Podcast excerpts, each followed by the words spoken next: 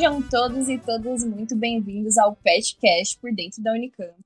Eu sou a Julia Dias. Hoje a gente vai estrear a segunda temporada do PetCast. Para essa segunda temporada, a gente pensou em fazer episódios um pouco mais longos, porque a gente percebeu que durante as entrevistas muita coisa ficava de fora, né? Não que vai dar para aprofundar 100% no tema, mas a gente vai tentar fazer essa conversa um pouquinho mais completa. E espero que o público goste, que vocês ouvintes gostem e dê a resposta pra gente, se gostaram do novo formato, se não gostaram. E para essa estreia da segunda temporada, a gente está aqui com a Jéssica Freitas.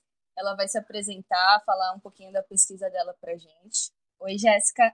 Oi, Ju. Oi, pessoal. É, meu nome é Jéssica de Freitas. Eu acabei de me formar no IFISH, em Ciências Sociais, com ênfase em Ciência Política. Também passei no mestrado, vou fazer agora, a partir desse ano, um mestrado em Ciência Política no IFISH. Eu nasci em Campinas, mas os meus pais se mudaram de Campinas há uns 15 anos, numa cidadezinha pequenininha no interior de São Paulo, não tem nem rodoviária, chama Louveira. Por isso que eu moro em Barão Geraldo atualmente, porque ia ficar bastante inviável ficar indo e voltando tal, ia ser mais de três horas por dia em ônibus. E aí eu resolvi ficar por lá. E eu queria agradecer desde já o podcast pela oportunidade de mostrar aqui um pouco do que eu fiz na minha iniciação científica, um pouco da, do meu histórico, da minha experiência com pesquisa em ciência política, do que eu fiz né, no, nos anos anteriores, essa experiência, e levar isso né, para a comunidade da Unicamp e fora dela, porque é muito importante mesmo a gente falar sobre ciência e levar a ciência para todo mundo.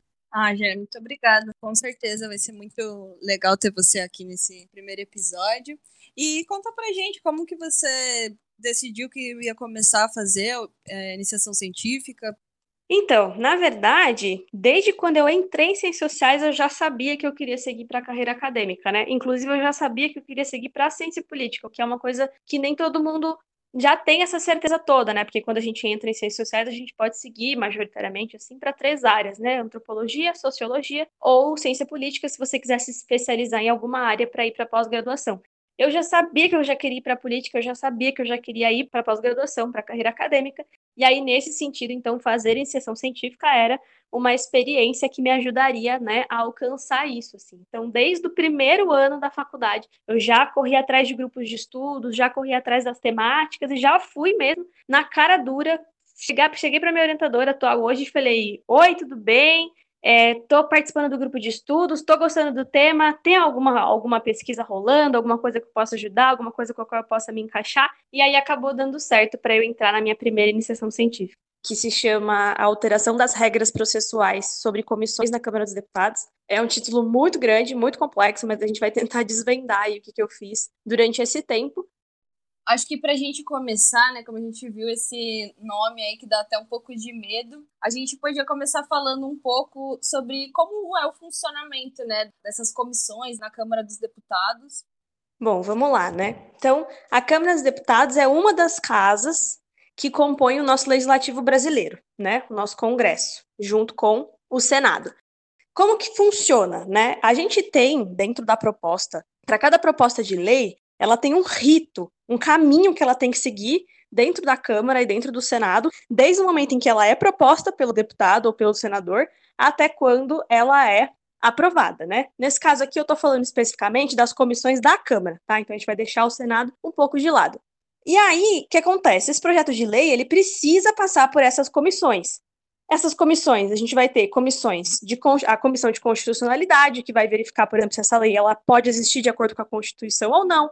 Se ela tiver algum envolvimento com dinheiro, ela vai passar pela comissão de finanças para ver se de fato existe dinheiro para colocar essa lei em prática ou não, e depois ela vai ser enviada para as comissões de méritos. Então, se a gente tem um projeto que fala sobre saúde, vai ser enviado para a comissão de saúde. Se a gente tem um projeto que fala de cultura, vai ser enviado para a comissão de cultura. Porque lá dentro a gente vai ter deputados especializados que vão debater, modificar e deixar essa lei pronta para o momento em que ela vai ser votada em plenário para ser aprovada. É basicamente isso, falando bem resumidamente como funciona isso que a gente chama do rito ordinário de aprovação de leis no nosso país. E Jéssica, você também fez duas né, iniciações científicas. Qual foi a motivação para você escolher esse tema e o que você fez na sua primeira pesquisa e depois na segunda? Muito legal essa pergunta, Ju, porque na verdade ela vai dizer como eu cheguei até o meu projeto de pesquisa, né? A minha primeira iniciação, na verdade, foi uma iniciação de preenchimento de banco de dados. Então, eu passei um ano atualizando um banco de dados sobre legislativo, o banco de dados do SEBRAP, e eu passei um ano ali olhando justamente para quais comissões esses projetos iam. E aí eu comecei a observar algumas coisas que me pareceram interessantes. Então, que as comissões elas mudavam de nome, que as comissões mudavam em quantidade. Então, a gente tinha um número de comissões, depois a gente tinha outro número de comissões, porque elas se fundiam, ou elas é, se separavam, ou novas comissões eram criadas. E aí eu fiquei pensando, nossa, né? Caramba, isso acontece bastante nos últimos 30 anos depois da redemocratização. Qual será que é o impacto disso e por que que isso acontece? E foi justamente dessa pergunta que surgiu ali, mexendo com os dados nessa minha primeira iniciação científica, que eu, de fato, bolei a ideia, né, a pergunta que foi gerar o meu projeto, que foi depois aprovado pela FAPESP, para minha segunda iniciação científica. Bom, então na sua primeira iniciação científica você fez esse levantamento de dados. E você pode explicar para a gente o que é o SEBRAP? O SEBRAP é o Centro Brasileiro de Análise e Planejamento, e ele é um centro que vai promover vários cursos, que tem vários pesquisadores associados que vão promover diversas pesquisas nos mais variados temas. Ele tem uma biblioteca virtual com documentos, artigos, publicações. E esse centro ele é associado ao projeto temático em que se inseriu as minhas duas iniciações científicas, que é um projeto temático financiado pela FAPESP e que tem o objetivo de estudar é, as instituições políticas e a capacidade governa governativa delas. Então, por isso que a gente tem esse banco de dados do SEBRAP, mas para mais informações também é só entrar lá no site www.sebrap.org.br. Certo. E como você falou, esses estudos mais que buscam entender as instituições, é, então a sua pesquisa é voltada para esse tipo de estudo, né? Como você pode falar um pouco mais para a gente como funciona? Isso, exatamente, Ju. A minha pesquisa se localiza dentro de um campo que a gente chama de campo de estudos institucionalistas dentro da ciência política. Isso significa que a gente vai acreditar que se a gente entende as instituições políticas, e aqui com instituições eu estou querendo dizer, falando né, bem por cima, um conjunto de regras que vai reger um funcionamento ou um processo dentro do, da política, né? Se a gente conhece o funcionamento dessas instituições, a gente pode analisar, entender e até às vezes prever certos fenômenos políticos, né? Então, por exemplo, o sistema eleitoral é uma instituição. Então, ele é um conjunto de regras que vai reger como as nossas eleições vão funcionar. Se a gente entende bastante os funcionamentos dessa instituição e também as alterações que são feitas nessas instituições, a gente consegue entender me melhor os fenômenos políticos que estão ocorrendo no nosso dia a dia. E a minha pesquisa ela vai se localizar justamente aí, né? Então, na minha pesquisa de iniciação científica, eu vou olhar para as comissões, né, que são instituições, para a Câmara dos Deputados, que também é uma instituição, e eu vou olhar exatamente para como as mudanças nas regras de funcionamento da Câmara dos Deputados, que ocorreram desde 88 até agora, como essas mudanças puderam ter um impacto na, na nossa produção de leis e, na verdade, de onde essas mudanças vieram, né? Então, qual era a intenção dos parlamentares ao propor essas mudanças? Porque aí, para olhar para a mudança, qual é a minha. O que, que eu peguei de específico, né? Eu peguei um projeto específico que chama Projeto de Resolução, que é um projeto que só os deputados podem propor e que tem essa função específica de mudar as regras de funcionamento da própria Câmara dos Deputados. Tiveram centenas dessas desde 88 até 2016, que é o ano final do meu recorte da pesquisa. Mas eu fiz um filtro e eu selecionei apenas aquelas que faziam mudanças diretamente nas comissões temáticas, que eram essas comissões, comissões permanentes, que eu estava analisando na minha pesquisa, né? Então, basicamente, eu olhei para todas essas resoluções para entender por que essas mudanças eram propostas, qual era a intencionalidade dos parlamentares com elas e qual era a intenção dos parlamentares ao proporem essas mudanças. Porque dentro do campo institucionalista, a gente entende que se as regras regem o jogo político, a mudança nas regras também vai ter um impacto muito importante no final, né, na, na conclusão desses fenômenos, nas políticas públicas que a gente vai gerar. Então, assim, se as regras importam, né, eu fui olhar para essas regras, entender de onde elas vieram, por que elas foram propostas, porque afinal é, são gastos tempo né, e recurso dos parlamentares para que essas, que essas regras fossem aprovadas, né? Então, por que eles estariam gastando esse tempo, gastando esse recurso para impor essas mudanças, né? E qual o objetivo delas? Essa era a minha, minha pergunta principal. Entendi.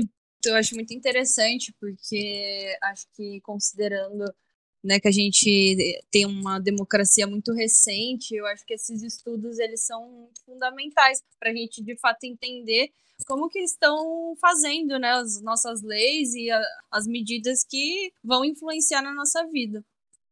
Exatamente, Ju. Todo esse estudo também faz parte de um, de um grande campo, né?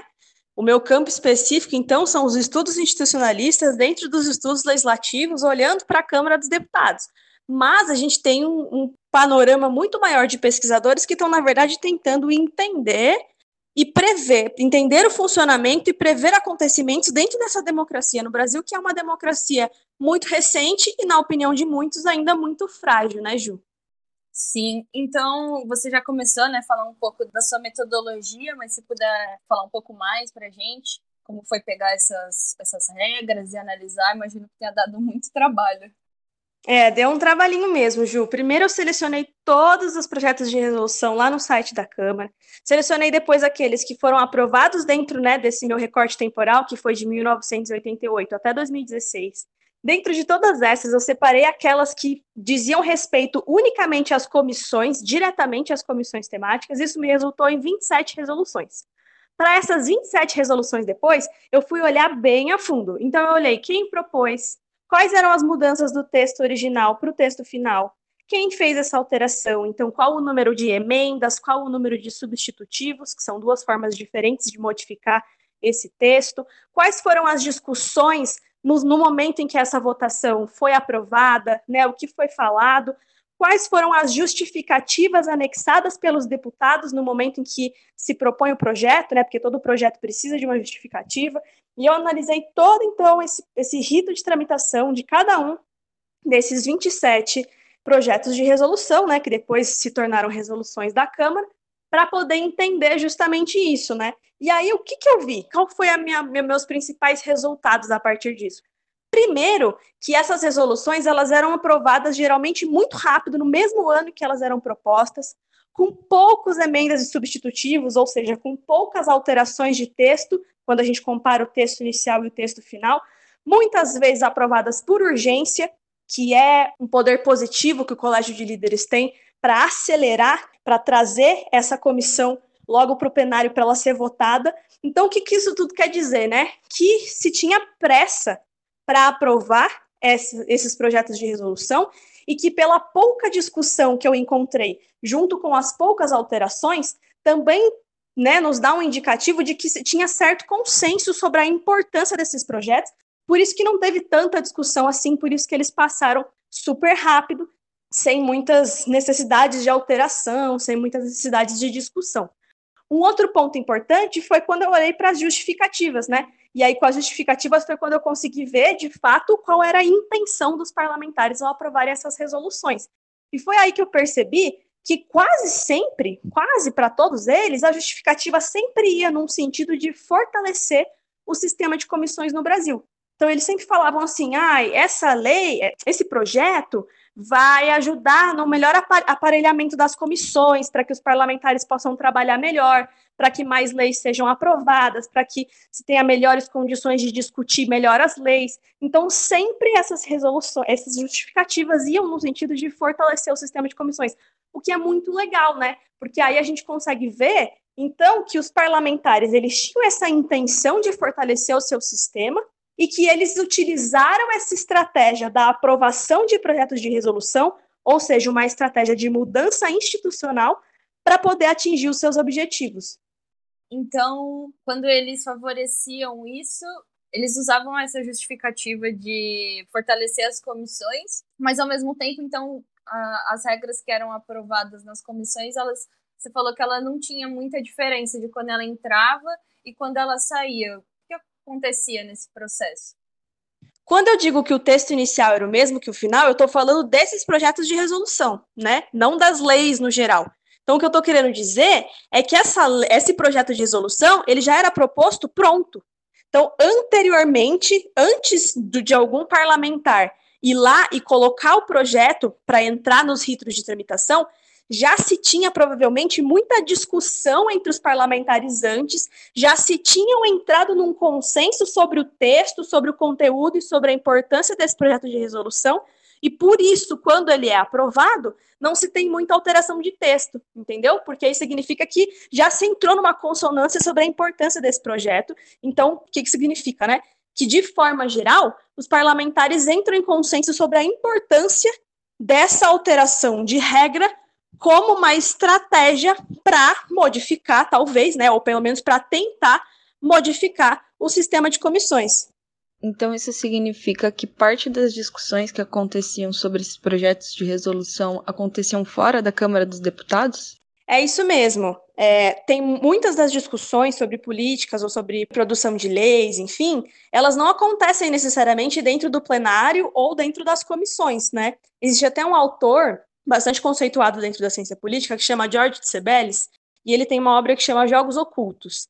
E aí, falando né, bastante superficialmente, ele vai dizer, e é claro, né, nas minhas palavras, que existem diversos jogos ocultos na, na forma como as nossas instituições e, nossa, e as nossas políticas e os nossos parlamentares se comportam. Isso significa o quê? Que tem várias camadas onde a política acontece e nem sempre isso acontece no local, no local onde a gente, como observador, consegue ver. Então, por exemplo, é, existem diversos autores que vão falar ali, por exemplo, sobre o pedido de urgência, que os líderes, o colégio de líderes, né, que é esse conjunto de líderes dos partidos, entre eles, antes, eles vão discutir sobre a importância de uma matéria, e aí, por entrar em consenso sobre a importância dessa matéria, eles vão juntos pedir esse pedido de urgência para acelerar a aprovação dela, ou pelo menos a discussão dela em plenário. Então, nem todas as discussões políticas são nesses locais em que a gente consegue ter, por exemplo, tudo bastante acessível para nós, né? Que a gente possa ler, por exemplo, nos diários oficiais, porque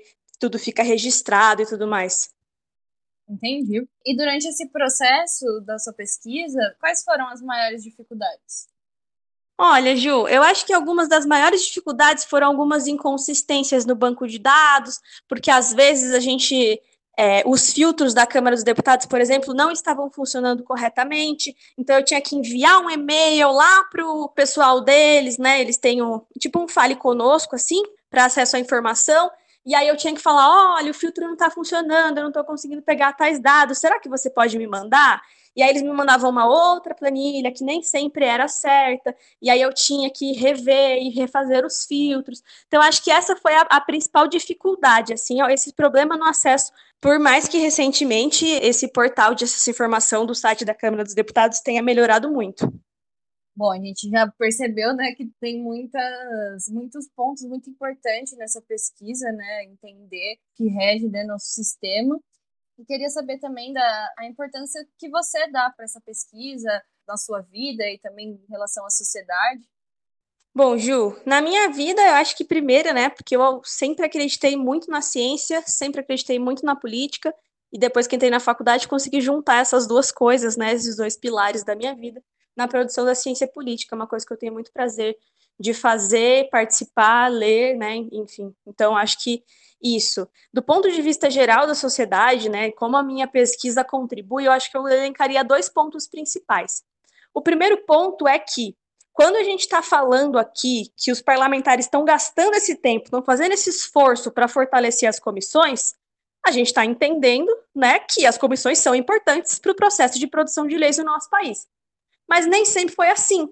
Até a década ali de 90, final da década de 90, até começo dos anos 2000, boa parte dos, dos cientistas, né, dos autores sobre ciência política que estavam olhando né, para isso, diziam, na verdade, que as comissões não eram tão importantes assim. Que justamente por conta desse pedido de urgência que retira o projeto da comissão e manda ele direto para o plenário para ser votado de forma mais rápida, que isso interrompia esse rito ordinário que mandava os projetos das comissões e que por isso as comissões não importavam realmente, né?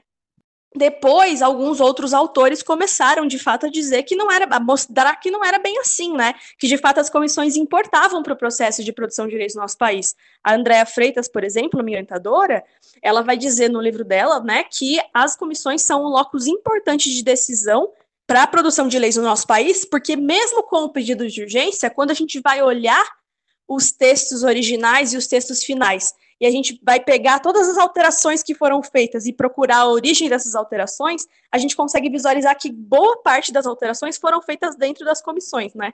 Então a gente está, de novo, olhando para o nosso sistema político, tentando entender como ele funciona, tentando entender como ele foi modificado né, nos últimos anos e definindo, então, esse novo espaço, dando esse novo espaço para as comissões temáticas para a produção de leis no nosso país. E a minha pesquisa ela está bem nesse meio, né? Então, através da, do que eu encontro, né, através dos meus resultados, de que a intenção dos parlamentares era fortalecer o sistema de comissões através da aprovação desses PRCs, né, desses projetos de resolução, eu estou aqui trazendo um outro argumento para fortalecer essa ideia de que as comissões importam, né, porque se as comissões não importassem, os parlamentares não iam gastar tanto tempo e esforço para ficar aprovando essas leis, né, então eu acho que esse é o primeiro a primeira import grande importância que eu dou para minha pesquisa e para os resultados dela, né? E a segunda grande coisa é que eu fui olhar logo no final dela, bom, ok, a intenção era fortalecer, a estratégia para o fortalecimento era essa aprovação, mas isso de fato ocorreu?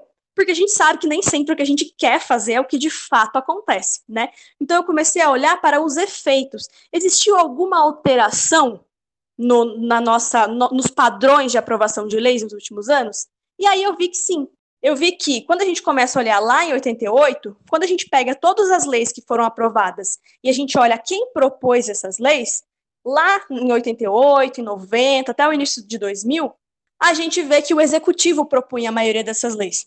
Depois disso, em 2005, 2007, 2008, isso começa a mudar. E a gente vê hoje que quando a gente pega quem mais produz leis no nosso país, não é mais executivo, agora é o legislativo. O Senado e a Câmara dos Deputados em conjunto, né? E isso é uma mudança muito importante, porque basicamente é quem está produzindo as leis no nosso país, né? Então, de repente, ah, eu estou votando para o executivo de uma forma, estou votando para o legislativo de outra, né? Porque a gente sabe muito bem que as pessoas dão importâncias muito diferentes para esse tipo de voto. Mas hoje, quem produz as leis no nosso país é o legislativo. Então é muito importante a gente saber quem está produzindo as leis e é muito importante a gente entender por que, que ocorreu essa mudança, que é justamente o que eu vou tô levando agora para o meu projeto de mestrado, né? Que é entender por que aconteceu essa mudança, por que hoje o legislativo aprova mais leis do que o executivo. É, então, todo tipo de pesquisa que vai investigar, né, coisas como a minha investiga, para além de ser importante, porque ela vai ajudar a compreender melhor o nosso sistema político, como ele funciona, como as leis são produzidas, quem está produzindo as leis, o que por si só já é muito importante para toda e qualquer política pública. Também, esse tipo de pesquisa tem essa capacidade de talvez conscientizar a população, os cidadãos, os eleitores, sobre a importância que se deve dar para o voto no Legislativo Federal. No Legislativo de forma geral, mas aqui no meu caso, no Legislativo Federal, né? Porque normalmente existem dois pesos e medidas, né? Quando a gente está pensando para o voto no Executivo e para o voto no Legislativo. Existem, inclusive, várias pesquisas que mostram que pouco tempo depois da eleição, para grande parte da população, se você perguntar para quem votou para deputado federal e para senador, boa parte das pessoas não se lembra, enquanto que todo mundo se lembra para quem votou para presidente, para quem votou para governador, né? Então, é, existe também esse exercício de fortalecer esse entendimento da importância do voto no legislativo no Brasil. Isso é de fato muito importante, porque para a gente poder cobrar qualquer tipo de coisa dos nossos representantes, a gente tem que saber quem é responsável, né? Então a gente tem que saber, por exemplo, que o executivo tem prerrogativa sobre políticas orçamentárias, mas a gente tem que saber, por exemplo, que certos projetos de lei sobre cultura ou sobre outras coisas, é, outras temáticas, a gente tem esse recurso, né, de ser promovido pelos senadores, pelos deputados e que vão ter que passar por uma comissão e tudo mais, sabe? Então acho que tudo isso é muito importante para a gente poder cobrar também, né? Bom, então já começando a finalizar aqui nosso episódio de estreia da segunda temporada. É, foi muito bom ter a Jéssica aqui, porque assim, para mim é muito interessante porque a, a trajetória da Jéssica mostra como como a pesquisa funciona mesmo. Ela partiu de uma primeira iniciação científica, um levantamento de dados. É, numa segunda iniciação científica, teve uma pergunta, conseguiu responder essa pergunta e agora está indo para o mestrado para continuar respondendo, porque é, principalmente nas ciências humanas, né, as respostas que a gente tem nunca vai ser uma coisa conclusiva. A gente vai estar tá sempre acrescentando um pouquinho a mais e, e contribuindo para esse algo maior, né, que é a ciência de fato. Então, queria agradecer já, já pela sua participação. É, se você quiser falar mais alguma coisa para finalizar. Imagina, Ju, de fato, a ciência ela não acontece da noite para o dia, né? Por isso que a gente precisa de investimento e a gente precisa que a ciência seja levada a sério no Brasil. E eu acho que essa pandemia está mostrando para a gente bastante como isso é necessário e como isso está em falta em diversos pontos e momentos no Brasil. É, mas enfim, né? Todo dia batalhando um pouquinho mais para conquistar esse espaço. É isso, eu queria agradecer muito pela participação. Eu sei que a temática ela é complicada e ela exige diversos conhecimentos, às vezes prévios, que tornam difícil o entendimento, mas por isso mesmo que eu queria me disponibilizar aqui. Vou pedir para o pessoal do Petcast colocar o meu contato lá para todo mundo que tiver qualquer dúvida ou qualquer ideia, ou quiser conversar sobre qualquer coisa, podem, por favor, me chamem, eu vou adorar conversar. Se precisar explicar de novo, eu explico, porque de fato é um negócio difícil, mas é um negócio importante. Bom, gente, então finalizando o nosso episódio de estreia da segunda temporada, a Jéssica Freitas. A gente vai deixar o contato dela aqui, vai deixar também no Instagram do Pet, arroba PetFefUnicamp. Quem quiser acompanhar esse e os outros projetos do PET, é só entrar lá. Agora a gente também tem um site www.petfefunicamp.com.br e até a próxima!